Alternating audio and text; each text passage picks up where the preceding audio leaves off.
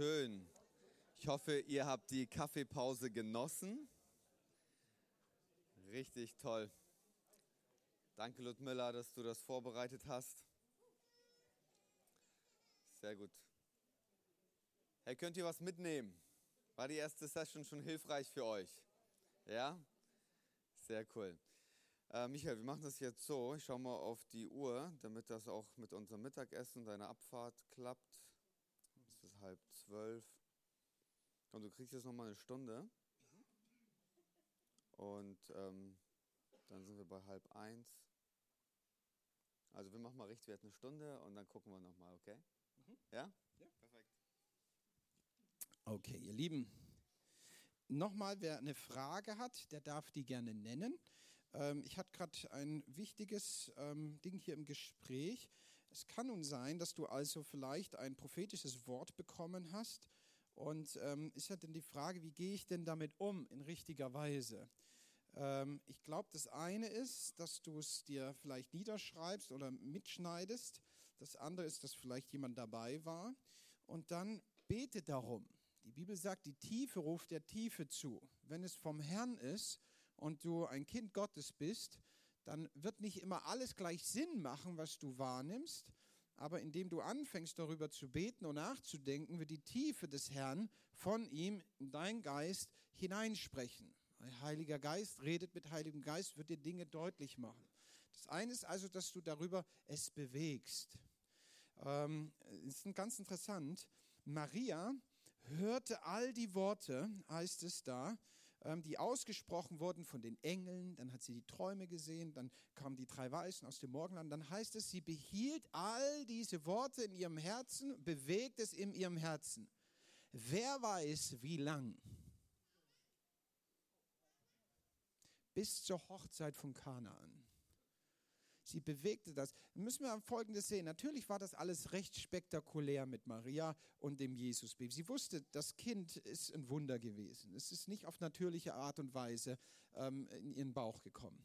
Ähm, da waren viele Zeichen und Wunder, aber nichtsdestotrotz erkannte sie ja eins, es ist ein ganz normales Baby es schreit, es macht die Hosen, es ist alles. Und, und da im Glauben dran zu bleiben, selbst wenn da solche Wunder passieren, die drei aus dem Morgenland kommen, beschenken sie, all diese Sachen. Die Bibel sagt, sie behielt all diese Worte und bewahrte sie in ihrem Herzen. Da kamen ja die Hirten noch, sagten, die Engel sind uns erschienen. Aber schaut mal, was für ein Glauben, dann daran zu denken, der Sohn Gottes, kennt ihr das? Da hast du die großen heiligen Momente in deinem Leben und im nächsten Moment denkst du, hm, ist ja schon wieder rum. Und dann ist sie aber diejenige zur Hochzeit zu Kanaan, die Glauben hat und ausspricht, was immer er sagt, tut. Ich glaube, sie behielt es und auf einmal steigt in ihr etwas auf. Es ist der Sohn Gottes, was immer er sagt, tut. Und dann bewegt Jesus etwas an diesem Ort. Manchmal redet Gott, und das ist ganz wichtig, was Prophetie betrifft, Manchmal redet Gott zu uns zu einem Zeitpunkt, den wir überhaupt nicht in Zusammenhang bringen mit unserer aktuellen Situation. Ähm, ist ein Wort gewesen für meinen Vater tatsächlich. Ähm, da hat ein Prophet, kam etwa das tatsächlich und hatte ihn vor vielen Jahren gesagt, ähm, da ist Krankheit in deinem Körper und der Herr sagt dir, du wirst nicht daran sterben, sondern du wirst leben. Und mein Vater hat gesagt, ich bin aber kerngesund. Was ist das für ein blödes Wort? Und er war tatsächlich auch noch ein paar Jahre gesund, bis er an Leukämie erkrankte. Die Krankheit, weiß ich nicht, ob sie schon in seinem Körper war. Wir müssen da auch nicht jedes Wort auf die Ultragoldwaage legen. Fakt ist aber, jetzt hatte er etwas, um zu kämpfen. Was sagt Paulus zu Timotheus? Kämpfe den guten Kampf des Glaubens, indem du dich erinnerst an die Weissagung, die über deinem Leben ausgesprochen worden. Wie soll er kämpfen? Mit den Verheißungen, den Weissagungen. Da ist wahrscheinlich jemand gewesen und hat gesagt, Thomas, du bist berufen, Pastor hier zu sein. Und dann kriegt der Thomas viele Angebote von anderen Gemeinden und ihr seid gerade nicht so nett zu ihm. Und dann war der Timotheus und der Thomas ganz frustriert und sagt, ist das noch mein Platz? Ist das noch der Ort? Und dann kommen die anderen und sagen, nee, ist er nicht, komm zu uns. Und dann war er ganz durcheinander. Was sagt Paulus? Erinnere dich daran, was Gott gesprochen hat. Und manchmal redet Gott schon im Zeitpunkt, der Jahre, manchmal Jahrzehnte zurückliegt, wie bei Maria. Sie behielt die Worte in ihrem Herzen. Manchmal ist es gut, wir schreiben die Dinge auf und lassen sie einfach da, wo sie sind. Zur richtigen Zeit wird der Herr es rausholen. Wisst ihr, Gott ist außerhalb von Raum und Zeit. Und schau mal, das können wir auch verpassen. Prophetie ist niemals Wahrsagerei. Noch nicht mal im Alten Testament. Da sehen wir 120.000, die nach Ägypten ziehen, äh, aus Ägypten rausziehen, ins gelobte Land, oder? Ein großes Volk. Alle hatten die Verheißung, welche? Ich werde euch in ein Land ziehen. Das war doch die Verheißung, oder? Die Prophetie war ganz klar. Entschuldigt.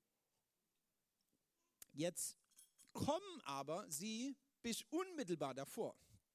Wie viele sind dann am Ende reingekommen? Zwei. Und noch nicht mal Mose. Nicht mal der, der die Verheißung gegeben hat. Da merken wir wieder, wem viel gegeben ist, wird viel verlangt.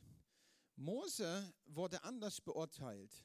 In dem Moment, wo er den Felsen schlug, weil er mürrisch wurde, hat Gott gesagt, es ist, das kann ich nicht zulassen. Ähm, so, nochmal, wir müssen Acht haben auf uns selbst und aufeinander. Die ähm, nicht rein wollten, war nicht, weil Gott das nicht wollte, sondern weil sie nicht wollten. Es war kein Glaube da. Was war aber das Wort? Josua und Kaleb wollten rein und sie sind reingekommen. 40 Jahre später, irre, oder? Nochmal durch die Wüste. Sie konnten noch nicht mal was dafür. Manchmal halten Dinge, die Wirken Gottes auf, da kannst du nichts dafür. Gott wird die Verheißung erfüllen, aber du kannst nichts dafür und musst 40 Jahre warten. Aber Gott passt auf, dass sein Wort nicht auf den Boden fällt. Und für uns ist es schwer, weil wir sehen unser Leben an uns vorbeiziehen und sagen, der Herr hat halt andere Pläne gehabt. Aber er will, dass wir ihm vertrauen. Und nochmal, das Wort an die, äh, an die ähm, Israeliten war ja ein schönes Wort, oder? Er sagte, ihr werdet in ein Land kommen, wo Milch und Honig fließt. Das war die Prophetie, die Verheißung. Aber schau mal, Gott hat so viel wichtige Dinge weggelassen, oder? Wie gehen wir mit Prophetie um? Nun, Gott sagt so ein Wort, aber er sagt nicht, das dauert übrigens 40 Jahre. Er sagt ihnen auch nicht, ja weißt du, wenn, wenn ihr dann rauszieht aus Ägypten, dann wird der Pharao euch auf einmal hinterherziehen. Dann seid ihr auf einmal vor einem Meer. Ja, dann kommt der Pharao von denen, aber keine Angst, ich werde dann so eine Feuersäule. Habt ihr noch nie gesehen, aber die kommt dann. Ja, die ist nachts. Und am Tag ist es so eine Wolkensäule.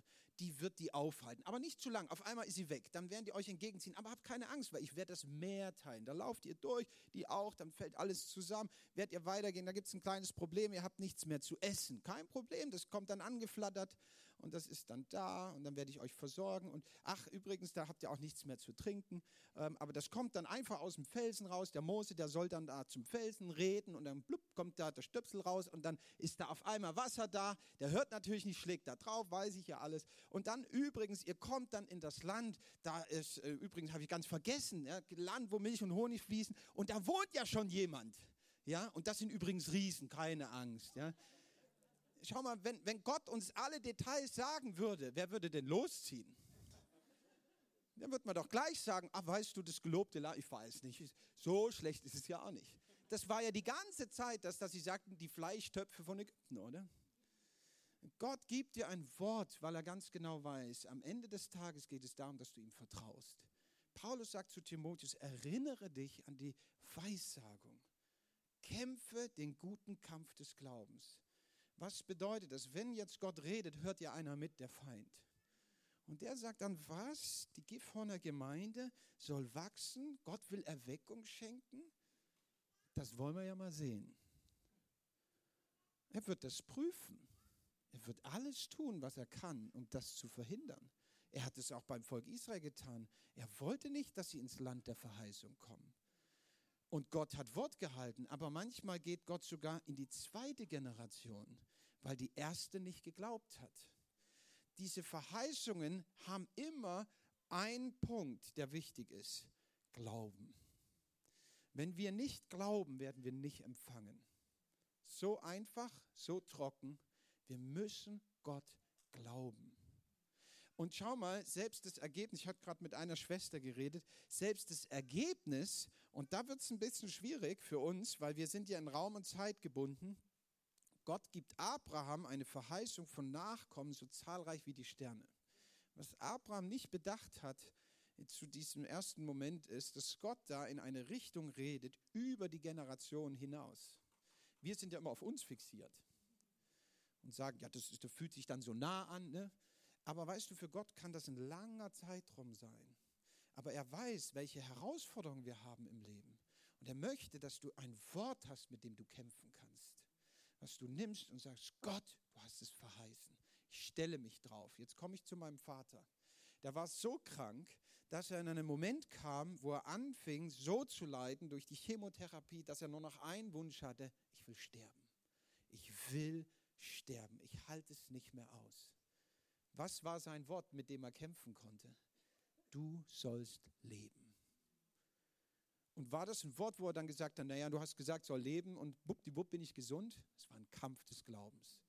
Aber er lebt immer noch. Er hat immer noch Leukämie und immer noch hält er das Wort hoch, seit sechs Jahren jetzt. Ich werde leben. Und er lebt. Er hat mehrmals Corona gehabt. Ähm, Ärzte ganz überrascht. Er stirbt einfach nicht. Ähm, es geht ihm nicht besonders gut. Ich weiß nicht, warum das diesen Weg gehen muss, aber er hat ein Wort, mit dem er kämpft und sagt, du hast es verheißen, Gott. Ähm, wir brauchen das. Warum? Wir haben es gestern, weil es gibt manchmal Zeiten, wo wir durch die Wüste gehen. Es gibt Zeiten, wo du durch Zahl der Todesschatten musst. Warum auch immer, wir wissen es nicht. In dieser Welt sagt Jesus, habt ihr Bedrängnis. Aber wir haben den Sieger an unserer Seite. Das heißt nicht, dass dann Friede, Freude, Eierkuchen ist und alles prima läuft. Nein, das bedeutet aber, wenn die Herausforderungen kommen, wenn der Sturm kommt, wir haben Jesus an unserer Seite. Und manchmal kommen wir dann wie die Jünger in dieses Klagen, kümmert es dich nicht, dass wir umkommen und sterben. Ja, wir kämpfen und arbeiten und du schläfst. Kennt ihr das? Was ist los mit dir, Jesus? Und er steht auf und demonstriert seine Macht, dass sie staunen. So müssen wir das Prophetische in dieser Weise richtig einordnen. Okay. Fragen bis hierher? Nun, schaut mal, wir haben neun Geistesgaben, sechs Kommunikationsgaben, drei Demonstrationsgaben. Wer wäre dafür, dass wir sagen, also die Gabe der Wunder und Heilungen und des Glaubens, Wunder zu wirken, das sind doch gute Geistesgaben, oder? Wer will mehr davon haben hier in der Gifhorner Gemeinde? Gibt es da ein paar? Ja. Hm. Warum gibt Gott bei neun Geistesgaben drei Demonstrationsgaben, aber sechs Kommunikationsgaben? Doppelt so viel die Gabe der Zungen, die Gabe der Auslegung, die Gabe der Weisheit, der Erkenntnis des Prophetischen und der Unterscheidung von Geistern. Nun, ich glaube, es liegt daran, weil Gott eins festgesetzt hat in sich selbst. Worte haben Kraft. Und schau mal, an, an, im Leben von Jesus, der in der Demonstration so stark war, dass Johannes schreibt, die Bücher der Welt würden nicht ausreichen, alles aufzuschreiben, was er an Zeichen und Wundern in dreieinhalb Jahren getan hat. Es heißt manchmal, sie kamen in Massen und er heilte alle. Ich weiß nicht, wie das war, aber Gehalt, Gehalt, Gehalt, Gehalt, Gehalt, Gehalt. Sie kamen ja zu Tausenden. Und sie brachten die Kranken von überall her. Wunder über Wunder über Wunder. Und jetzt, da können wir nämlich einen Fehler machen. Wie groß war die Gemeinde denn, als der Heilige Geist kam? 120. Die typische deutsche Durchschnittsgemeinde, oder? Das macht mir so viel Mut.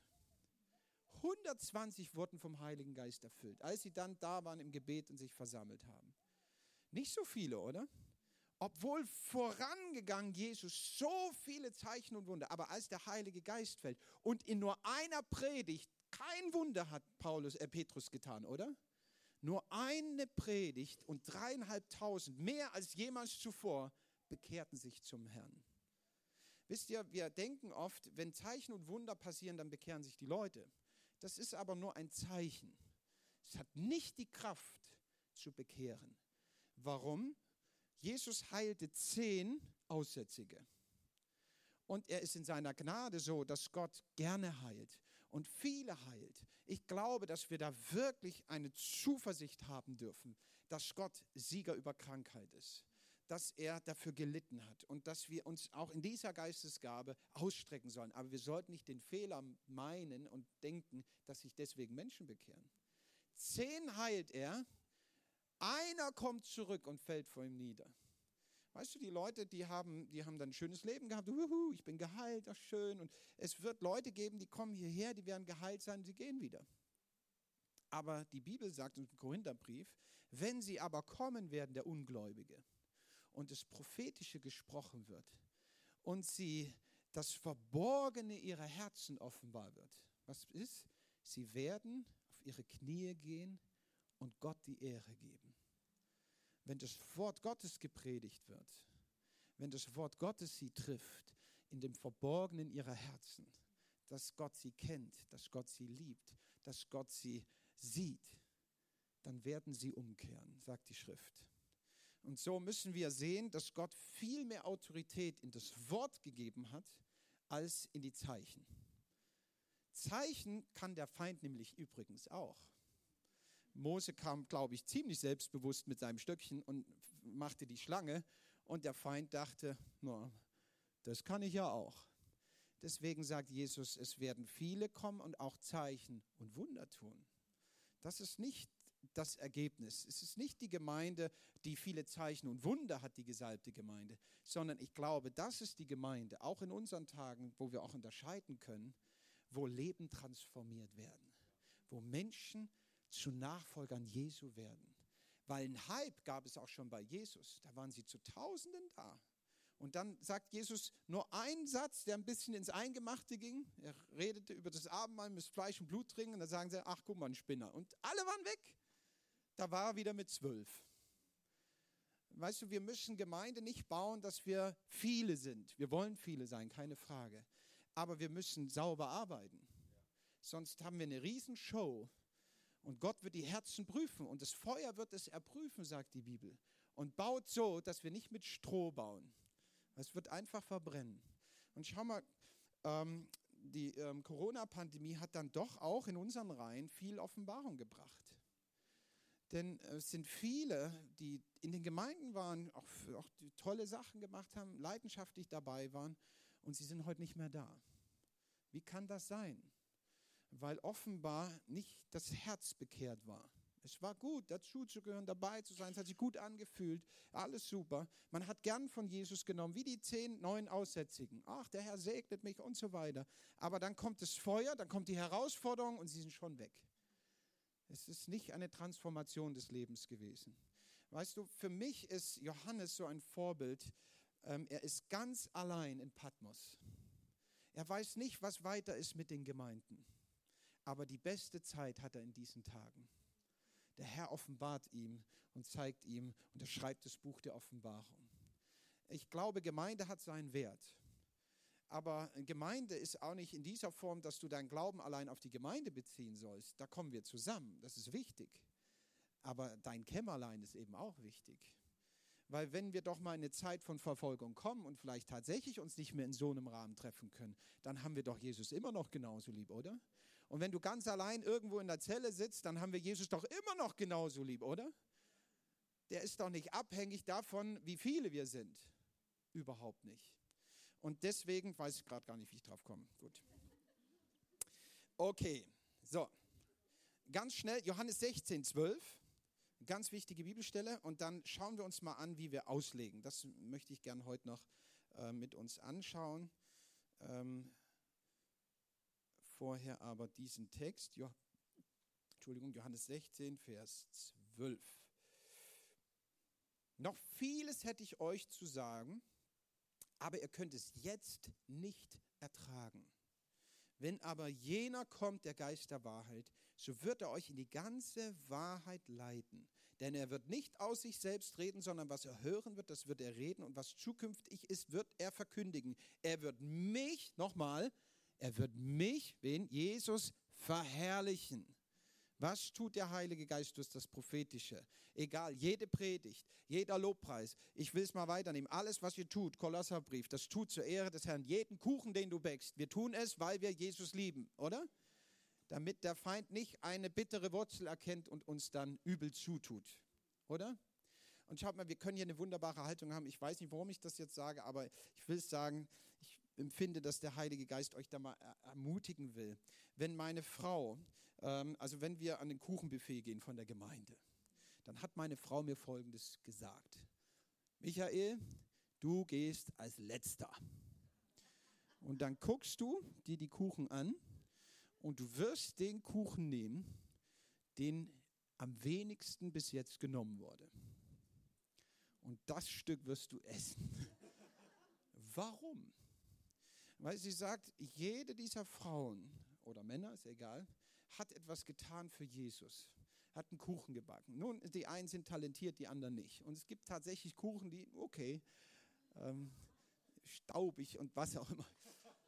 Aber es war immer noch für den Herrn. Und meine Frau hat erkannt, auch in der Seelsorge, es kann zutiefst verletzend sein. Du tust es für den Herrn und du siehst, ach, der Kuchen ist schon weg. Muss ja gut gewesen sein, oder? Aber die andere hat doch mit der gleichen Liebe und Haltung gemacht sagt, wir wollen nicht an uns denken, wenn wir Kuchen essen. Ähm, wenn du einen guten Kuchen willst, ich back dir einen, hat sie gesagt. Aber wenn wir, wenn wir ans Kuchenbuffet, dann wollen wir die ehren, die gebacken haben. Oder? Lasst uns doch diese Haltung haben, weil egal was wir tun, und dann achten wir darauf, dass die Toiletten sauber sind und wir beschweren uns nicht, wenn sie nicht sind. Dann nimm doch bitte einen Putzeimer und mach es einfach sauber. Muss doch kein großes Ding machen, weil der Herr, der auch ins Verborgene sieht, Lasst uns diese Haltung haben. Wisst ihr, diese Motive sind so wichtig, weil es auch im Prophetischen ist. Alles, was ihr tut, tut zur Ehre des Herrn. Ähm, auch im Prophetischen. Wenn wir in dieser Weise dienen, in Liebe, dann wird der Heilige Geist es leicht haben, dir Offenbarung zu schenken. Wenn es dabei aber um dich geht, dann wird immer sehr viel Schlechtes mitschwingen deine eigene Meinung, dein eigenes Ich und so weiter. Und dann werden die Dinge schräg. Das heißt nicht, dass der Herr dir nicht eine Offenbarung gegeben hat, aber dann schwingen so viele eigene Dinge mit. Und das wollen wir, wollen wir rausziehen.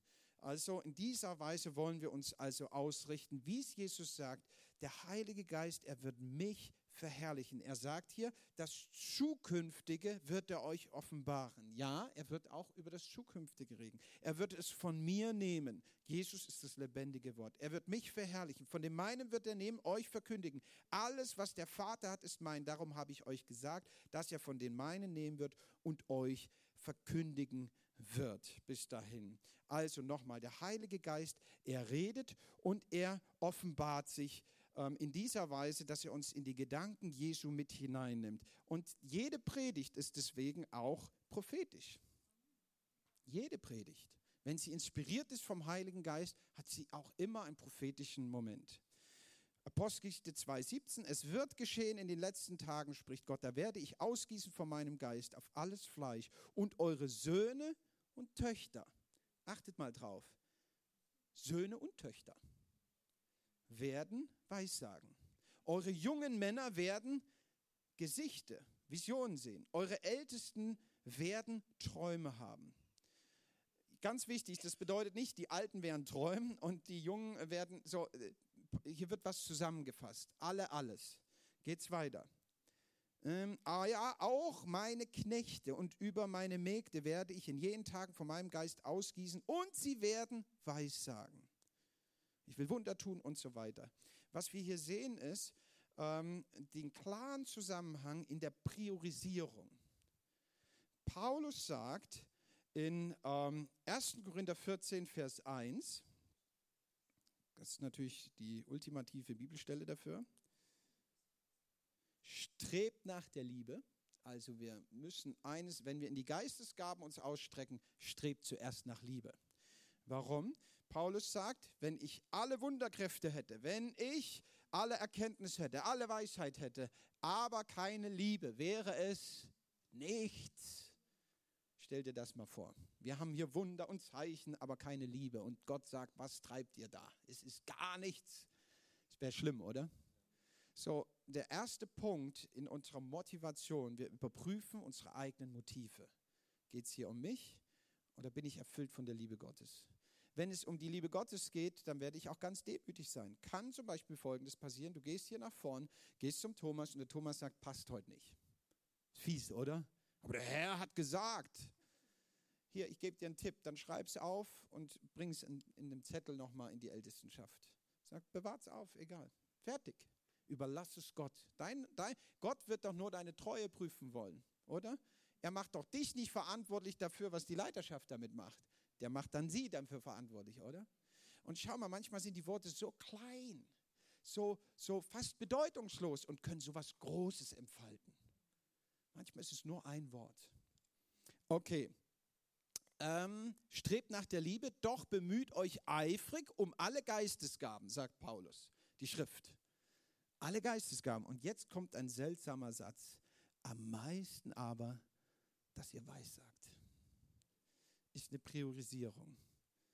Warum? Nun, ich glaube, weil wir im prophetischen, nicht weil Gott exklusiv da redet oder so, sondern weil es eben etwas Verborgenes der Herzen offenbar macht.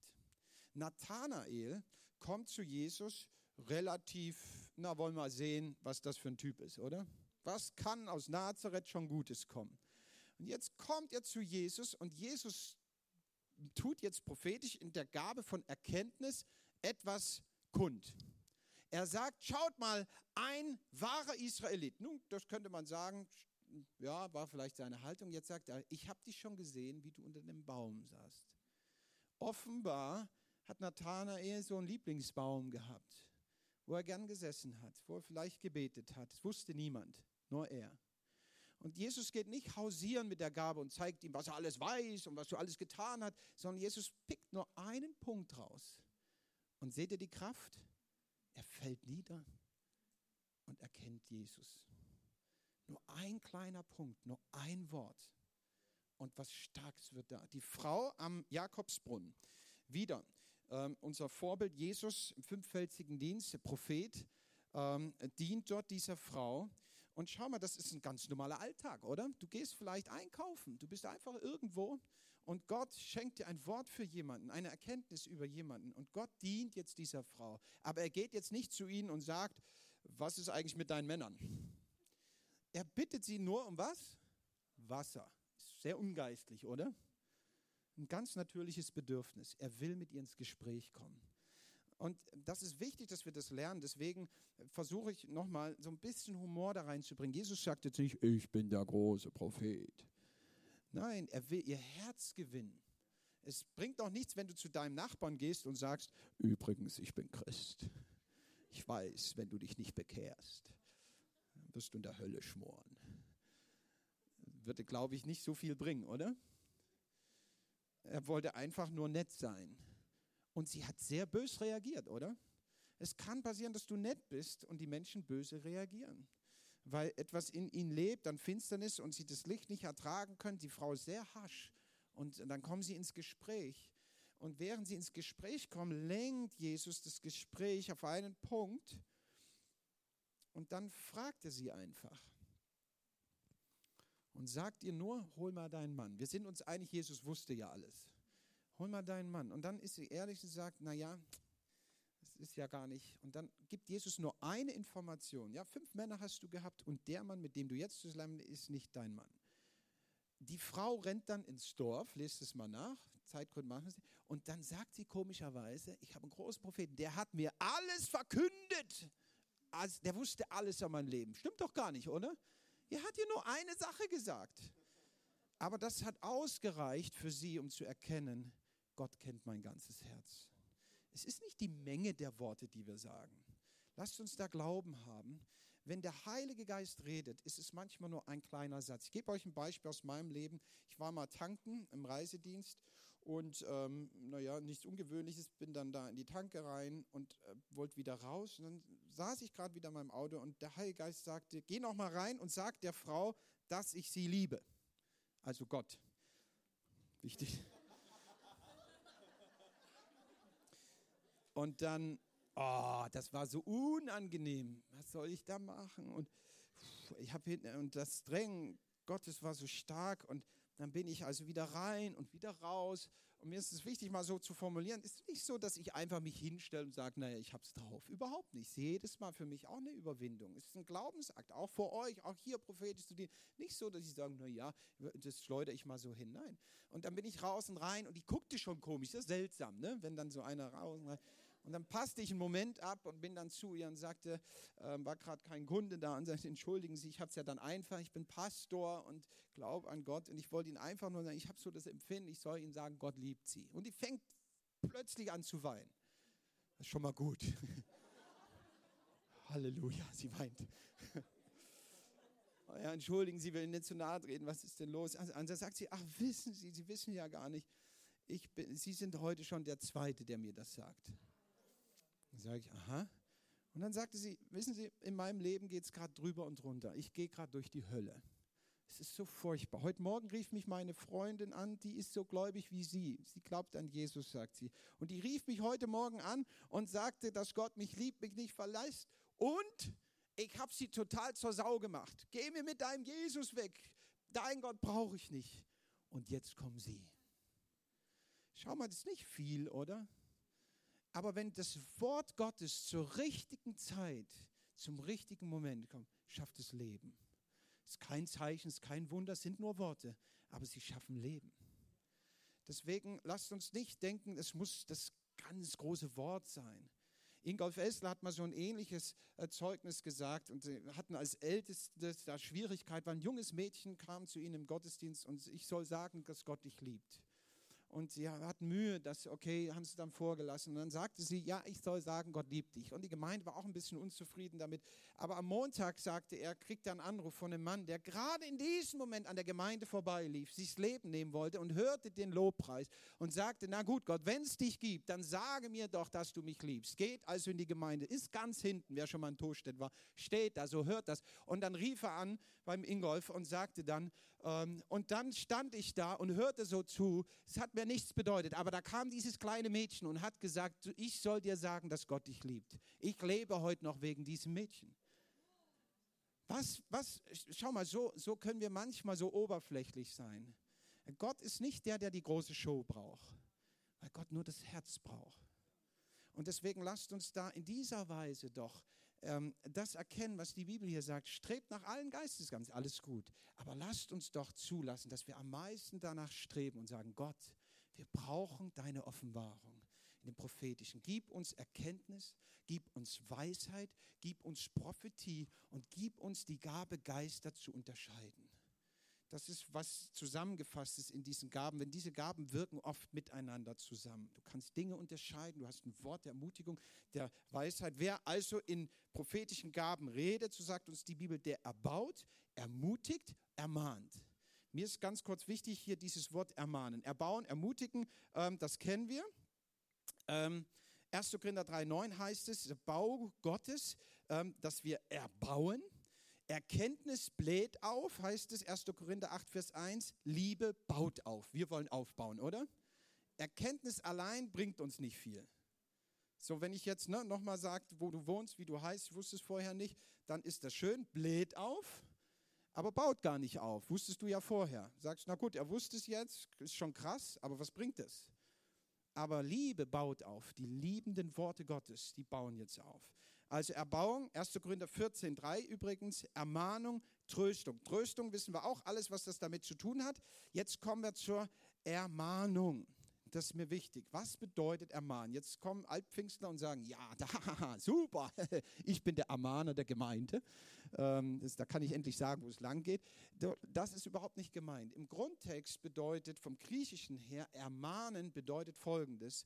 Jemand ist hingefallen und du ermahnst, bleib nicht liegen. Was bedeutet das? Das heißt nicht hinzugehen und sagen, oh du Trottel, ey, warum liegst du da rum? Äh, ja, was ist los mit dir?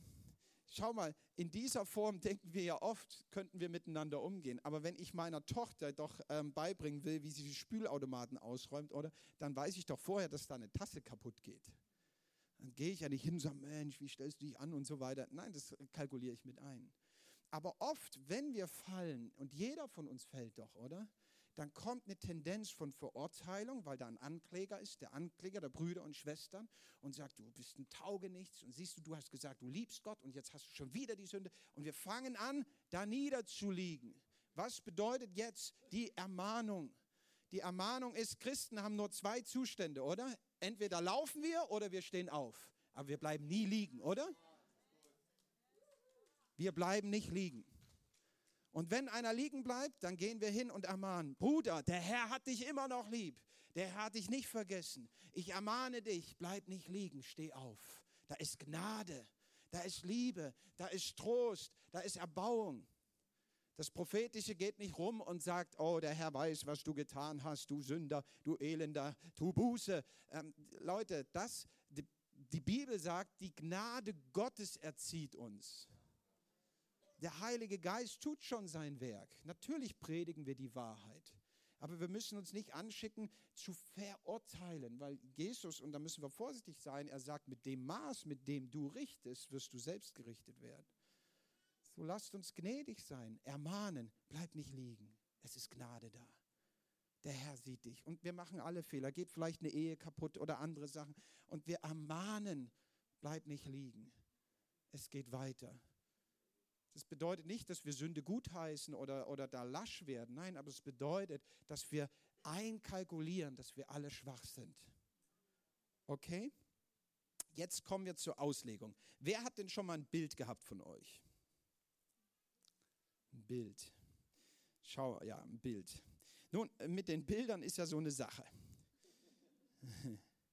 Das müssen wir jetzt mal lesen. Dann nehme ich mal hier meinen schönen Text. Ähm, das ist eigentlich schon sehr, ähm, sehr alt in dieser Weise, weil Gott in vielerlei Weise redet. Haben wir gelesen, vielerlei Weise durch die Propheten. Ähm, ein Bild zum Beispiel, ähm, oder was fällt euch ein, wie Gott geredet hat in der Bibel so? Wie? Symbolisch, jawohl. Wie hat Gott so geredet? Durch Propheten natürlich, logisch. Wie hat er noch geredet? Durch Träume, was noch? Ja? Durch die Schöpfung. Durch einen Esel, ganz genau. Der hat mit der Hand mal an die, an die Wand geschrieben. Wäre auch cool, oder? Stell mal vor, wir reden hier und auf einmal, oh, da schreibt ja jemand. Der, der, der Techniker.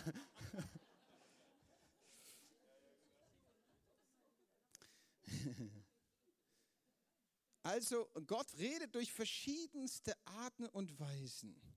Ähm, ich möchte mit uns mal eine Situation anschauen. Ich hoffe, ich finde es jetzt schnell auf die Eile der Zeit, weil es mir sehr wichtig ist. Ich finde es nur gerade nicht.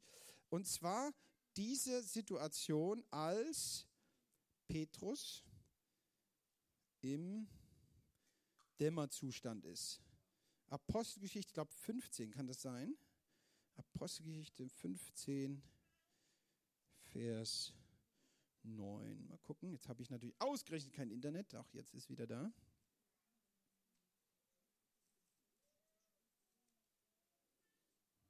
Nee, das ist was anderes. Ah, wer kann das mal kurz nachschlagen? Ich habe die Bibelstelle nicht, weil ich habe. Hab, ja, aber es ist nicht das, was ich meine. Okay.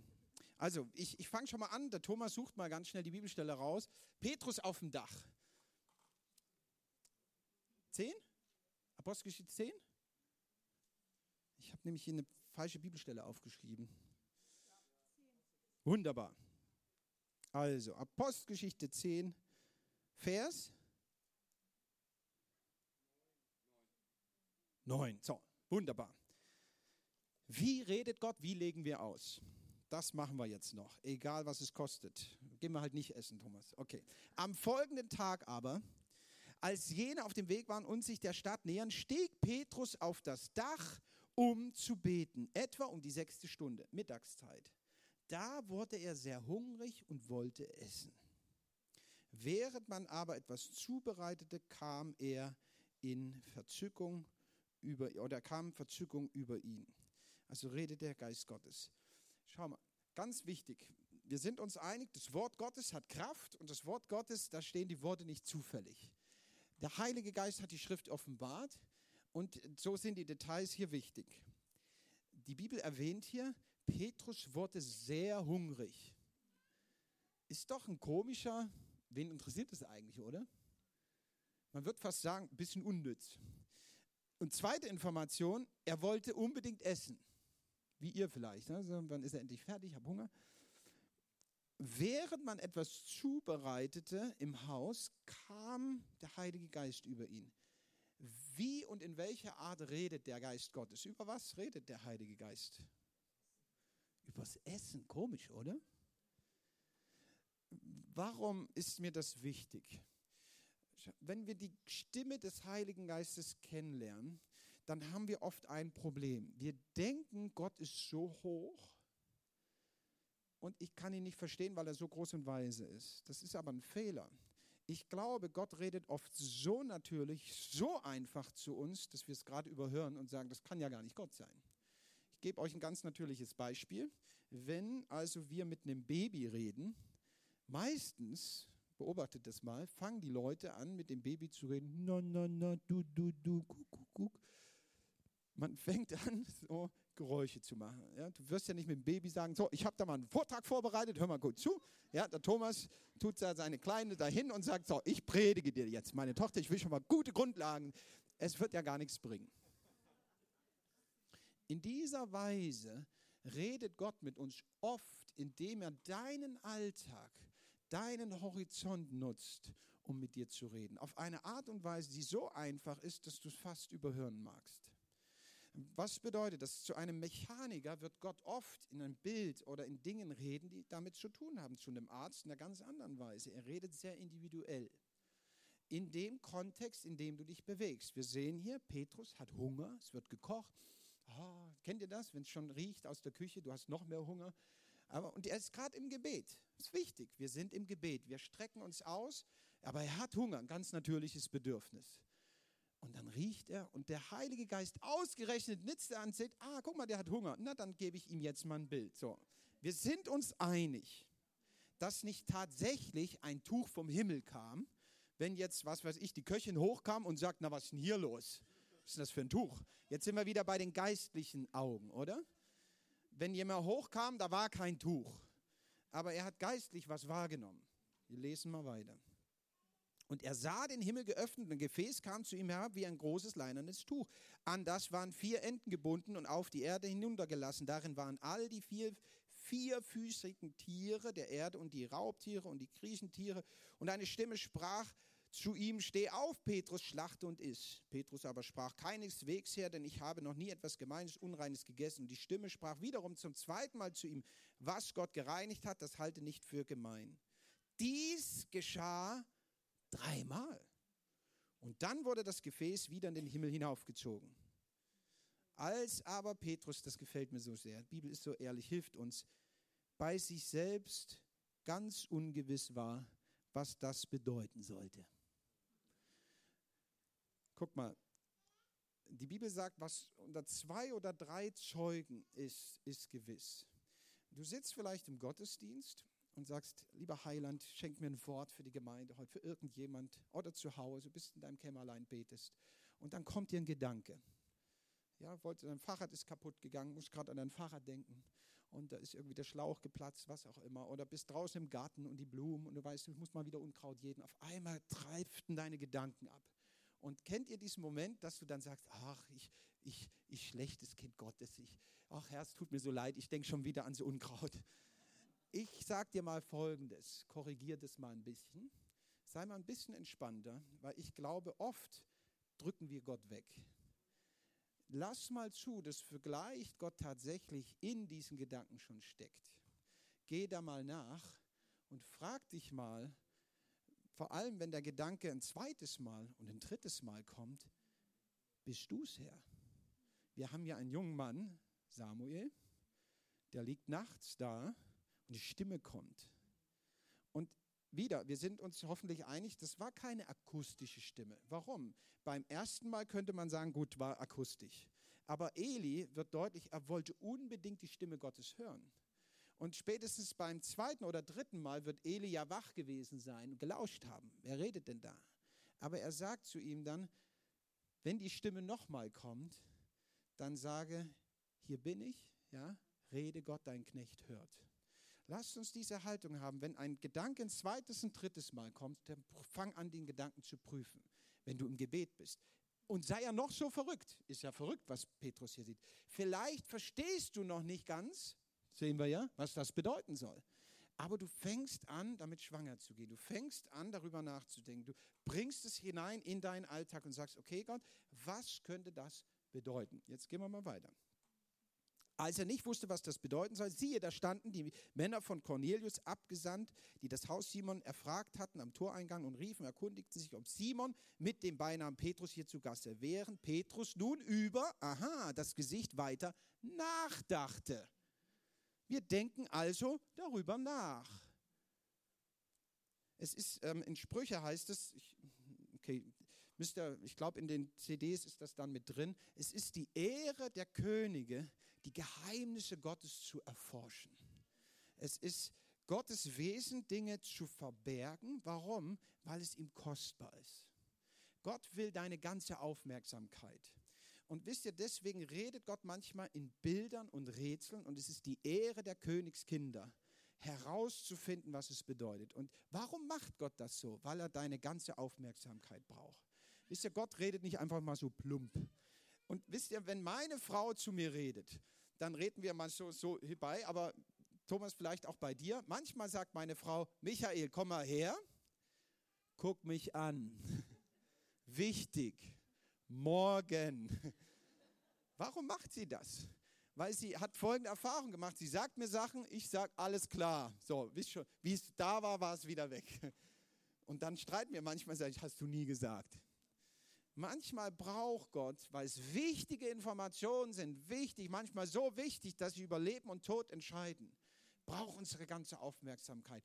Petrus heißt es, während er noch darüber nachdachte, sprach der Geist. Also es gibt auch einen Zeitraum, da gehst du schwanger damit, ist dir nicht immer gleich klar, was heißt das. Denk drüber, sprach der Geist, siehe, drei Männer suchen dich. Darum steh auf, steig hinab, zieh ohne Bedenken mit ihnen mit. Es waren ja Heiden, denn ich habe sie gesandt.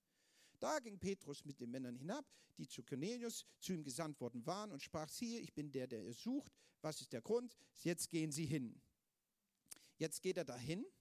Und dann heißt es, am anderen Tag kamen sie nach Caesarea, Cornelius aber wartete auf sie und hatte eine, äh, eine, seine Verwandten und seine vertrauten Freunde zusammengerufen. Als nun Petrus gerade hineinkam, ging ihm ähm, Cornelius entgegen, fiel zu den Füßen, huldigte ihm Petrus, aber richtete ihn auf, sprach, steh auf, auch ich bin nur ein Mensch. Aha, wichtig, ne?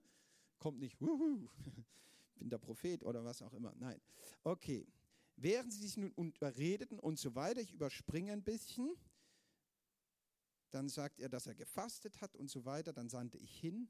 Da tat Petrus, Vers 34, den Mund auf und sprach, nun erfahre ich in Wahrheit, dass Gott die Person nicht ansieht, sondern dass in jenem Volk derjenige ihm angenehm ist, der ihn fürchtet und Gerechtigkeit übt, das Wort ähm, und so weiter. Ähm, als er später dann zur Rechenschaft gezogen wird, ähm, vor den Brüdern in Jerusalem, da äh, sagt er ihnen das Gesicht, was er gesehen hat. Hier bei Cornelius dient er ihm und sagt, nun erkenne ich, dass Gott die Person nicht ansieht. Und jetzt male ich euch ein wichtiges Bild. Das Bild, was Paulus, äh, was Petrus hatte, war für ihn selber. Das Wichtige ist, dass wir lernen, auszulegen. Es kann schon sein, dass das Bild auch mal für eine Person eine Hilfe sein kann. Meistens ist es das nicht. Ähm, und ich mach's mal, ich hoffe, ihr versteht es richtig, mal ganz bildlich. Der hätte ja jetzt hingehen können und sagen können, ach, jetzt verstehe ich das. Cornelius, weißt du, ich habe heute ein Bild gesehen, oder gestern war ja der folgende Tag, und das war ganz interessant. Da kam so ein Tuch herunter und da waren so unreine Tiere. Und ich habe mich alles gefragt, wer das Schwein ist. Du bist das Schwein. Und seine Verwandten, du bist, glaube ich, du bist, ne?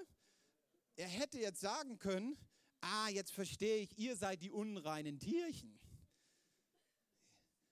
Das Wildschwein und so. Aber das wollte Gott doch gar nicht sagen, oder? Das Bild war nur für Petrus, das hatte mit Cornelius gar nichts zu tun, in dem Sinne, dass er hingeht und das Bild sagt. Ich gebe euch ein Beispiel, was ich selber erfahren habe in meinem Leben. Ich könnte jetzt hingehen und Folgendes sagen.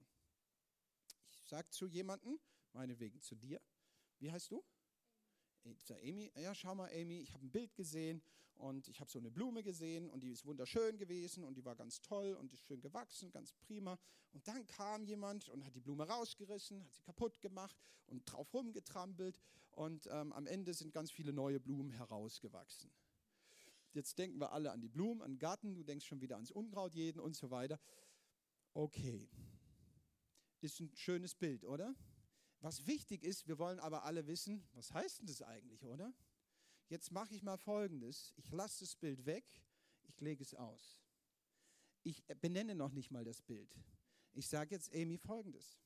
In deinem Leben ist was Wunderbares gewachsen. Gott hat dich wunderbar gemacht. Es ist eine Schönheit geworden. Aber Menschen haben dir übel zugerichtet. Du hast Empfinden, als ob man dich wie rausgerissen hat. Man ist auf dir herumgetrampelt. Man hat dich nicht würdevoll behandelt. Aber Gott hat dich nicht vergessen, sondern er sieht dich. Und er wird etwas verwandeln. Er wird etwas Neues hervorbringen. Und es wird schöner und mehr sein wie vorher. Ich habe kein Bild gesagt, oder? Ich habe nicht eine Blume erwähnt. Aber ich habe ausgelegt, was ich gesehen habe. Da müssen wir wachsen. Ich will nicht sagen, es ist falsch, wenn du ein Bild sagst. Aber wachse dahingehend, dass du fragst, Petrus dachte darüber nach was Gott heißt das? Ich weiß, wir Deutschen wollen keinen Fehler machen. Und weil wir keinen Fehler machen wollen, hilft uns das Bild so sehr, weil wir uns dran ranklammern können.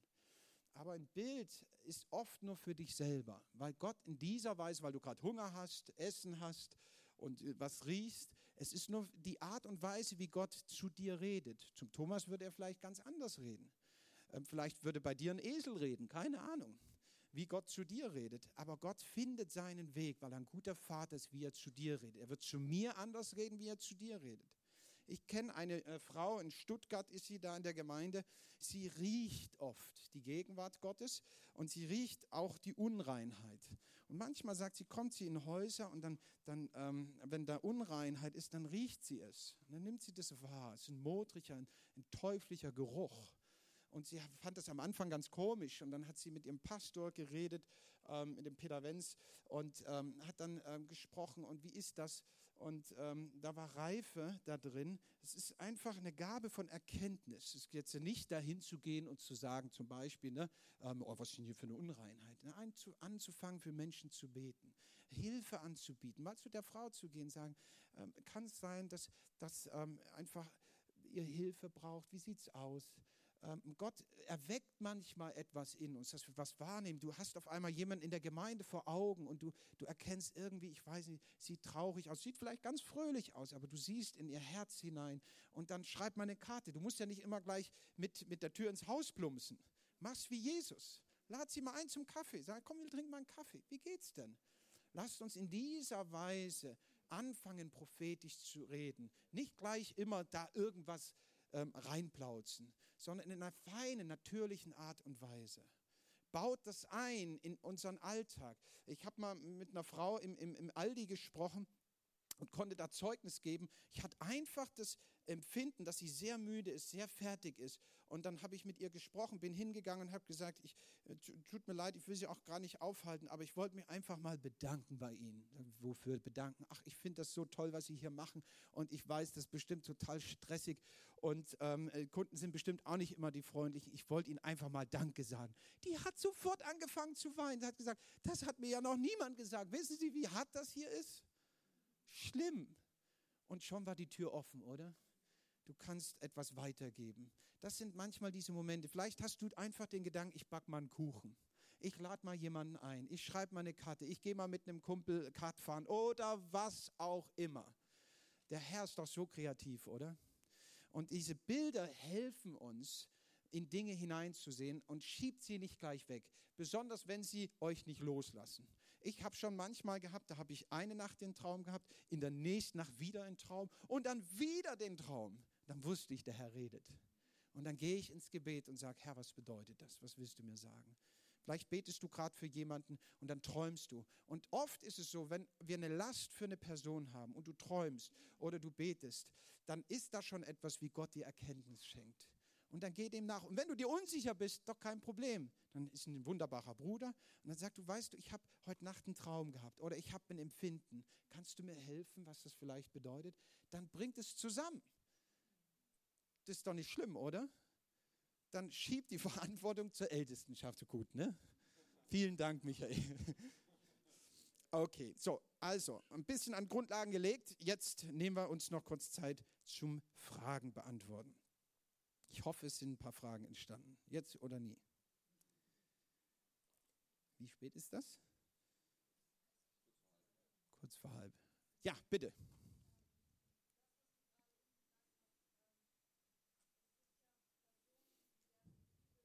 Mhm. Mhm.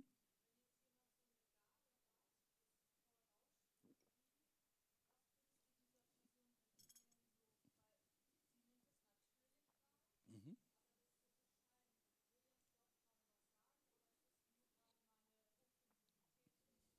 Mhm. Prüfen in dieser Form, wie wir es hier bei Petrus sehen, ähm, ich würde das vor den Herrn bringen. In dieser Weise, meistens geht es Gott erst einmal ums Gebet. Oft, wenn wir Jesus lieben, wird er uns ins Vertrauen ziehen. Er wird dir eine Last schenken für die Gemeinde. Er wird dir Dinge offenbaren, auch über Geschwister. Nicht, weil Gott tratschen will, sondern weil Gott dich ermutigen will, ins Gebet zu gehen. Es sind oft Dinge, die uns deutlich werden und es ist gar nicht unser Job, Dinge auszusprechen, sondern erstens für Menschen zu beten und zweitens auch ihnen Gutes zu tun. Ähm, wenn du also mitkriegst, jemand ist ja traurig, dann sagt die Bibel, dann tröstet die, die traurig sind. Wenn du erkennst, da ist Mangel, dann hilf aus, dass Mangel gelindert wird. Ähm, ne, wenn du also wahrnimmst, oh, die sind sehr herausgefordert mit ihren Kindern und so, ähm, dann fang an für sie zu beten, aber lass es, äh, gib dein Liebeswerk auch eine Liebesgabe, äh, biet Hilfe an oder organisier Hilfe zum Beispiel. Ähm, so, das wären für mich die ersten zwei Dinge, vor allem wenn es dich nicht loslässt. Ähm, ich glaube, wir tun manchmal auch ein bisschen zu viel da rein, wenn Gott uns ins Vertrauen zieht, dass wir immer gleich alles benennen müssen. Ähm, wenn Dinge uns nicht loslassen, würde ich immer Leiterschaft hinzuziehen, gerade wenn wir darin wachsen. Ob das der Hauskreisleiter ist, das ist dann individuell, wie er das als Gemeinde lebt. Er sagt, doch, unsere Kleingruppenleiter, die haben da Autorität, auch vielleicht damit reinzusprechen, zu sagen, das ist gut. Ähm, aber das bitte immer in einer Schweigepflicht, auch in einer, einer guten Art und Weise. Ne? Wir wollen nicht tratschen übereinander. Beantwortet so ein bisschen die Frage? Okay, gut. Weitere Fragen? Ja.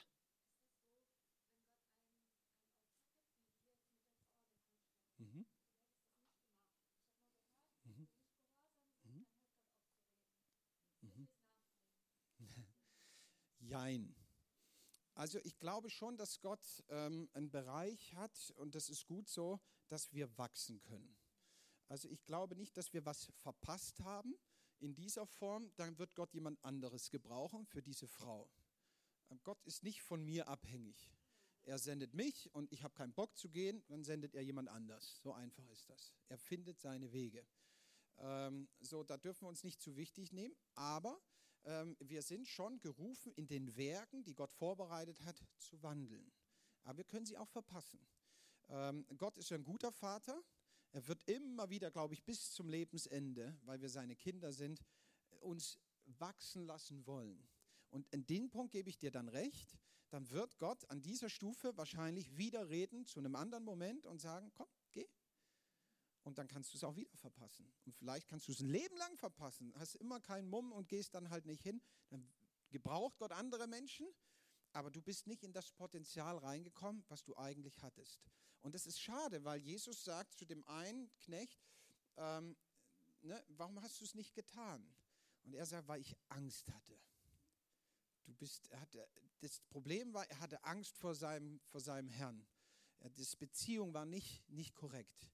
Und ähm, da möchte ich euch ermutigen, ähm, deswegen die Gabe, ähm, weißt du, Gott gereut es nicht, wenn er Gaben gibt. Die Gaben sind nicht so entscheidend für Gott, sondern die Beziehung, die du mit ihm lebst, die ist viel wichtiger. Und dann wird es dir auch eine Freude sein, zu dienen. Ähm, und das, das ist ein bisschen schwierig, weil wir sehen das an manchen auch großen Diensten oder großen Anführungsstrichen. Menschen haben gedient und haben in Gaben gedient, Wunder um Wunder. Und sie sind schon lang gefallen gewesen, in Sünde, haben in Unreinheit gelebt. Man fragt sich, wie konnte Gott noch so wirken, oder? Aber David selber sagt dass ich lege die Hand nicht an den Gesalbten, weil Gott gereut es nicht, die Berufung. Gott hat viel mehr Geduld und es ist an Gott zu richten. Aber es wird der Moment kommen, da ist eine rote Linie, da sagt Gott, und hier ist Schluss, jetzt offenbare ich es. Und das sehen wir dann, wie es dann unangenehm wird. Und das Dumme ist, dass das Reich Gottes großen Schaden nimmt.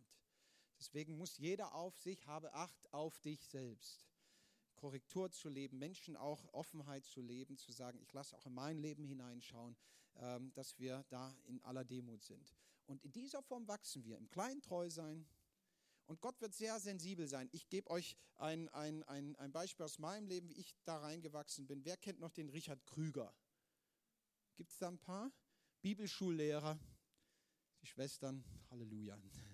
Ne, Bibelschullehrer über viele Jahrzehnte in Erzhausen. Und ich hatte das Vorrecht, der war in seinem letzten Jahr und ich durfte noch sein Schüler sein. Da gab es damals so ein Reiseteam, sind wir im Reiseteam gewesen. Und ähm, dann hatte ich ein Bild. Im Reiseteam hatten so eine Morgenandacht und ich hatte ein Bild. Ich sah einen Baum und dieser Baum, da waren Leute drunter und dann war da viel Frucht. So ganz genau im Detail weiß ich nicht mehr. Auf jeden Fall saß ich da in dieser Andacht und ich spürte, der Herr redet und ich soll dieses Bild und das auslegen. Da war ich auch in vielerlei Hinsicht natürlich noch lange nicht so weit und ich wollte auch das Bild sagen und ach, ich war so aufgeregt und die Autorität des Richard Krügers, die machte mich immer kleiner. Ich dachte, wie kann ich jetzt ein Wort sagen? Und ich war sowieso angezählt, weil zu jener Zeit, ja, heute ist es anders, war es noch so, auf die Bibelschule durftest du nur, wenn du studiert hast oder eine Ausbildung hattest. Ich war eine derer, die äh, das erste Mal in eine Sonderrolle kam, tatsächlich. Ich durfte nämlich ohne Ausbildung, ohne Studium auf die Bibelschule mit 19 Jahren. Der Isaac Leo, kennt ihr den? Ähm, Himmelsbürgersohn, egal. Chinese, der war mit mir im Jahrgang und wir zwei waren die Sonderlinge damals. Es wurde erlaubt, aufgrund des Zeugnisses von Ältesten und anderen Leuten, die gesagt haben, doch, doch, da ist eine Berufung drauf. Wir durften dann dahin und man sagte mir, das erste Jahr ist ein Probejahr, wir werden dich gut beobachten. Wenn du einen Fehler machst, fliegst du raus. Ja, Günter Karcher war damals noch Direktor, da waren noch andere Sitten auf der Schule. Ähm, und da wusste ich und könnt ihr euch vorstellen, Richard Krüger, wir machen Morgenandacht und ich sagte, Herr, was soll ich da sagen? Was soll ich nur sagen? Und ich traute mich nicht, ein Wort zu sagen. Auf einmal sagte Richard, liebe Leute, ich sehe ein Bild, ich sehe einen Baum. Er hat exakt mein Bild gesehen. Und Gott wird dich reinführen. Er ist nicht böse. Er ist ein guter Vater. Weißt du, mein, meine Tochter, äh, die, ist, die hat keine Angst vor gar nichts. Achterbahn schon immer kein Problem. Ne, Tiere überhaupt kein Problem. Mein Sohn dagegen, der ist da schon sehr zart beseitet. Der hat dann Schwierigkeiten. Ne? Kann ich das? Und schau mal, da gehe ich doch unterschiedlich mit denen um, oder? Bei der Tochter kommt ein Hund, ach komm, wir gehen mal hin. Beim Sohn muss ich ganz anders sein. Und Gott kennt dich doch. Gott will doch, dass du da reinwächst. Er wird doch nicht dich genauso behandeln wie mich. Und wenn du an dem einen Moment Angst hast, bleib dran. Er wird es bestätigen. Er wird dich reinwachsen lassen. Renn nicht weg oder sag, das ist für die anderen. Jetzt sind wir wieder in der Predigt von gestern. Die Helden. Na ja, lass doch die Helden das machen. Nein, er rief das ganze Volk zum Kampf. Und alle waren da. Warum? Weil der König gerufen hat. Und wenn du auch nur ein prophetisches Wort hast in deinem ganzen Leben, aber stell dir mal vor, eine Person rettet, eine Person kehrt um, dann hat es sich doch gelohnt, oder? Vielleicht bist du nur für das eine Wort berufen, ein anderer vielleicht für 100. Spielt doch keine Rolle. Der Herr sagt, du bist treu gewesen. Das ist alles, was zählt. Wir sagen nicht, wer groß und klein ist. Da machen wir auch oft einen Fehler. Wir beklatschen die, die vorne stehen. Wir sollten lernen, die zu ehren. Jetzt sind wir wieder beim Kuchenbuffet. Jeder, der etwas beiträgt, eine Kultur von Wertschätzung und Ehre, weil wir es für den Herrn tun. Noch eine Frage. Bitte. Sonst bin ich traurig. Ja.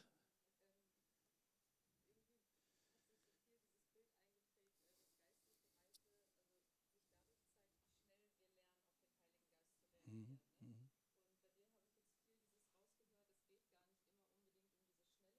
Mhm.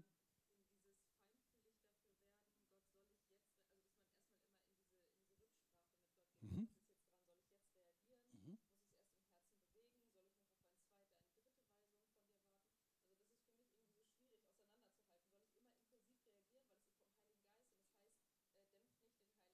Mhm.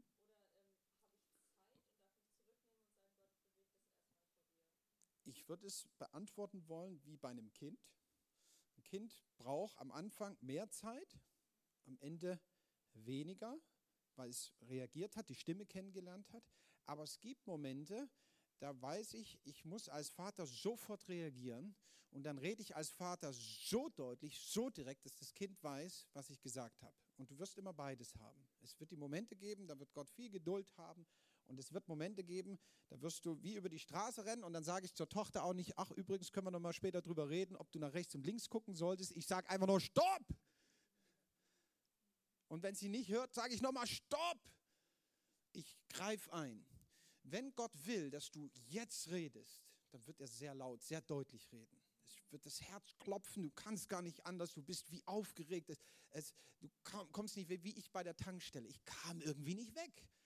Ich hätte natürlich es trotzdem übergehen können. Diese Freiheit haben wir am Ende. Aber du merkst, irgendwas ist hier gerade anders. Irgendwas hält mich hier. Es lässt mich nicht los. Ist mehr Entspannung drin? Ist es wie bei Petrus? Er denkt drüber nach, ist noch im Dämmerzustand, irgendwas, ich habe noch Hunger und so weiter. Es ist mehr Zeit drin. In dieser Weise würde ich das sehen. Ähm, genau. War noch eine zweite Sache drin, oder? In deiner Frage? Okay, gut. Noch eine Frage.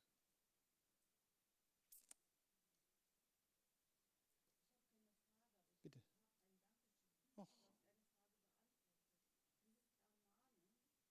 Mhm.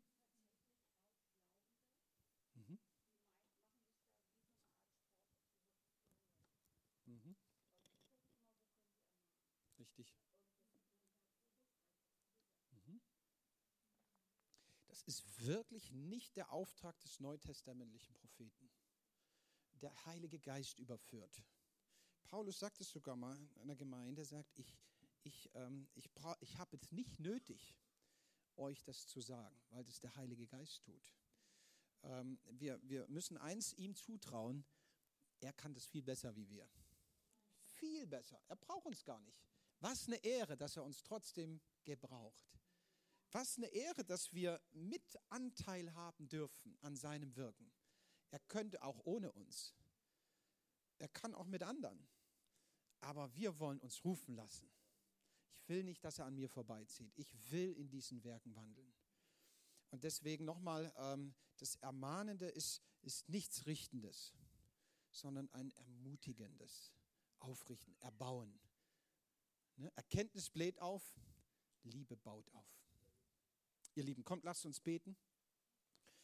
Und wir wollen uns ausstrecken, dass Gott etwas hier in der Gemeinde hineinlegt an Salbung. In diesen Gaben, allen Geistesgaben, aber wir wollen anfangen zu streben, es anzufachen. So sagt es die Bibel. Anfachen meint in einem Bild wie Feuer. Da hast du wenig Glut am Anfang, aber du fängst an zu pusten, dann geht es an, geht wieder aus, aber du bleibst dran und pustest wieder und wieder hinein, bis es brennt. Und Vater, so kommen wir heute Morgen vor dich als Gemeinde an diesem Ort.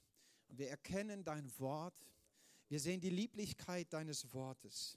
Dein Wort ist Wahrheit und wir sehen die Einladung, die du aussprichst an diesem Morgen, dass du sagst, liebe Gemeinde, ich möchte euch beschenken mit meinen Gaben. Ich möchte euch beschenken mit meinem Geist. Und wir stehen heute vor dir, Herr, wie kleine Kinder.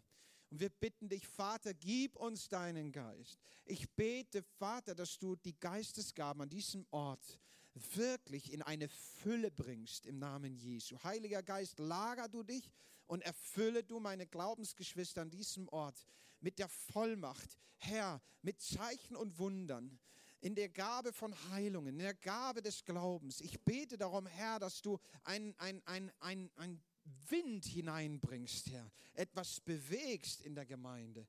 Herr, dass sie in Fülle sind, prophetisch zu reden, in den Gaben Dinge zu unterscheiden von Weisheit, von Erkenntnis, Herr. In den Gaben, Herr, in Zungen reden und die Zungen auszulegen. Herr, ich bete, dass du es vermehrst an diesem Ort, in eine, in eine Haltung bringst, die dich ehrt und voller Liebe, Herr, sich hingibt, dir, sich rufen lässt und ich bete insbesondere für die prophetischen Gaben. Herr, dass du sie in dieser Gemeinde zu einer Stärke bringst, dass es eine Strahlkraft hat in unser Land hinein, in die Gemeinden hinein, in unseren Bund hinein und darüber hinaus im Namen Jesu. Herr, wir bekennen heute Morgen eins, wir können es nicht ohne dich. Wir können gar nichts ohne dich und deswegen kommen wir mit leeren Händen und sagen, Herr, fülle sie, Fülle sie mit deinem Wort, fülle sie mit deiner Erkenntnis. Lass uns ein Werkzeug sein. Gebrauche uns als Botschafter an deiner Stadt, hier in der Gemeinde und auch außerhalb, bei unseren Nachbarn und Kollegen, bei unseren Familien, bei Freund und Feind. Wir bitten dich, Herr, wir wollen Worte des Lebens sprechen und wir wollen anerkennen, Herr, du bist es. Wohin sollten wir gehen? Du hast Worte ewigen Lebens. Und so danke ich dir, Herr, für all das, was du schon getan hast. Und Herr, ich glaube, da ist so viel mehr. Und das wollen wir haben, Herr. Wir wollen nicht dran vorbeigehen, sondern die Verheißungen erlangen, die du in diese Gemeinde gelegt hast. Und das beten wir in dem Namen Jesu. Amen.